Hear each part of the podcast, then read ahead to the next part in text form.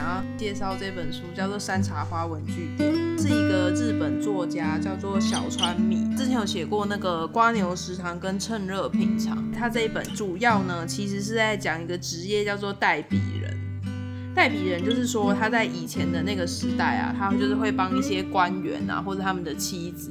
代写一些信件，他们的字会很美，文笔都是又特别训练过的。在现在，因为就是写信这件事情没有那么普及，所以主要跟文字相关的事情都会承接，像是例如说商店寄贺年卡，或者是丧事的那个奠仪上面要写字啊，都有可能会找这种代笔人。嗯、就像那个花园，对对对，紫外永和花园里面他的工作也是，嗯、就是专门帮人家写信的嘛。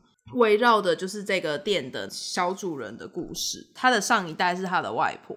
那他的外婆教他就是怎么样去练习书法，然后还有去了解就是写信人的心情。嗯，那这本书的主轴，我觉得主要就是分成三个地方。第一个地方呢，他就是在讲镰仓，因为他们的故事背景是在镰仓嘛。嗯，然后在书的最前面呢、啊，他就是有镰仓的观光地图。嗯，然后在故事当中呢，我们就会跟着这个主人公穿梭，一些镰仓的景点就很想去。像他就讲说，镰仓的星巴克啊，其实是一个叫做横山荣一的漫画家的旧居。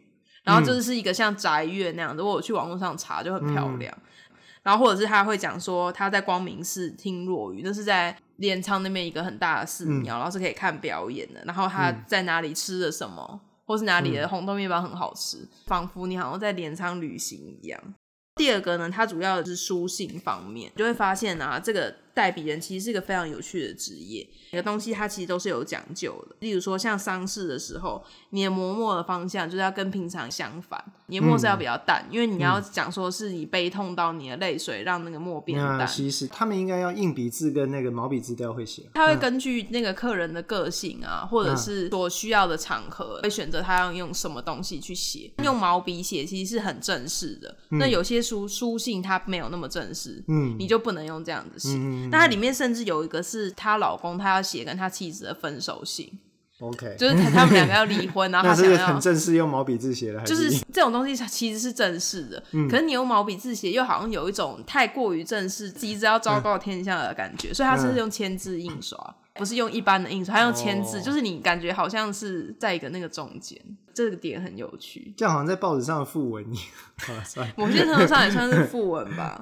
接了一个客人之后，他就会非常小心翼翼的去挑说，这个客人，我觉得我这件这个东西我要用什么纸，那这个纸要配什么笔，嗯、这个笔要搭什么墨。嗯、喜欢文具的人应该都会喜欢。你可以感觉到他在讲的时候，他就是这样轻轻的用手这样摸过这个纸，然后想象说那个收到人在展信阅读的时候，应该是要让他有什么样的心情。那除了这个之外呢，就当然就是一些。疗愈的小故事啊，就是每个那个客人都会有故事嘛。嗯、但这部分我还好，我对这比较没有那么有兴趣。我觉得文具的地方很棒，像我刚刚讲那个离婚的，他也有选了他们结婚那一年的邮票。就是现在写字的人那么少了，其实我喜欢文具的人之说，就是这种细节的美感嘛。另外一个主轴呢是季节，他说镰仓的起始是在夏天，所以他这本书它的章节其实是用春夏秋冬来分，但是他的第一章是夏天。等到秋天的那种开始，慢慢要入冬了，带出他这个人跟他的外婆文具店的上一代，他跟他外婆也有一些误会什么的，然后这个误会就慢慢在春天的时候慢慢冰释了，随着那个冬天的那个霜雪融化，他们两个误会也慢慢解开。对啊，我觉得这部分很有趣，因为他他本身他是自己一个新的开始，嗯，所以那个结尾应该是双重的。他自己就是从一个深居简出的人，然后他因为代笔的关系，他认识了一些人，经历了一些别人的人生经历，应该这样讲，因为你写嘛，你就是就是等于是模拟那个过程嘛。嗯，对他来讲，那个春天是一个新的开始嘛。可是我觉得这好玩的就是，那他如果是跟一个老太太，对？嗯，那这个意思就是说，就是樱花的绽放是最美丽的，可是日本人会去讲说樱花的凋谢，嗯，那个是很漂亮，它是对，所以那个结尾应该是双重的。他的好友是一个老太太，然后那棵樱花树是跟那个老太太同年。他是在一个形式里面这样，普罗旺斯的一年这样定义了很多形式啦。他决定了说时间上他有一个，然后值的这个时间的，他是用书信去切开嘛。对，每一次一封信，然后总共是一年，然后我觉得蛮有趣的，有一个框架在那边，然后去发挥。这本书还有一个特色，就是说，因为它是书信的形式，每个故事完，他都要为那个客人写一封信。它里面的书信啊，中文版的书信，其实是在网络上去征求笔墨哦，对，他就是会写说这封信应该是什么样的心情，嗯、然后例如说是幸福的心情或悲伤的心情，征大家喜欢写字的人去投稿。嗯，我觉得这点还蛮有趣的，因为我在看的时候我就有注意到他外婆。在那个厨房上面有写一段文字，嗯，就是叫做“春多时苦，夏多时酸，秋多时辣，嗯，冬多时油”，就是吃饭的那个嘛，四季，对，四、嗯。然后这个主角在后面，嗯，也有写自己写一次那个字，然后那笔记是不一样的，嗯、而且其实我觉得微妙的有凑合到他们两个的在书里面的性格。那最后他结局的时候，春天的那个时候，他是跟他。外婆的结局还是他外婆在一开始就已经去世了，啊、所以就是他一开始其实是一个深入简出，没有什么朋友，就朋友很少的人。嗯、但在结局的时候，他就是有交到一些朋友，然后跟着他们一起赏花，然后他自己也有一个新的开始，这样子。春天，对，就是我觉得他这个季节其实非常微妙，嗯、因为他讲说镰仓的开始是在夏季的时候，其实我不太懂，嗯，可是我看到最后，我就觉得他应该是想要把春天放在最后。对啊。对，是就是是一个设计嘛。嗯，嗯，喜欢文具、喜欢文字的人可以看这本书。那这本书有出一个续集，叫《闪亮亮共和国》。闪亮亮是他的朋友跟他讲的一个幸福的魔法，就是如果你闭上眼睛说，嗯、就是这世界是很闪亮的，就会得到幸福。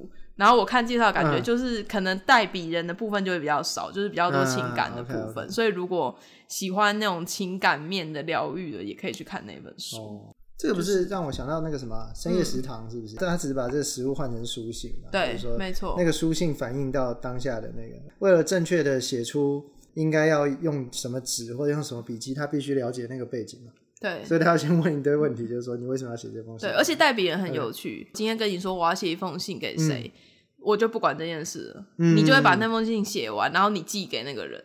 所以他是要揣摩他的心情，然后他可能的笔迹、嗯。那要让原来的人看过吧？一定要吧？没有吗？没有，我觉得这很奇妙。他们就是 很相信他，Okay. 他们就会知道那个结果。Oh. 就是说，哦，寄了之后他们很高兴，可是他其实应该是不知道内容。Oh. 他写完之后，他就从他这边寄出去。被代笔的人本身他不想写，还是他没办法写？也不是自己没有办法写吧？可能就是一个代笔人会帮他写的最符合礼仪跟。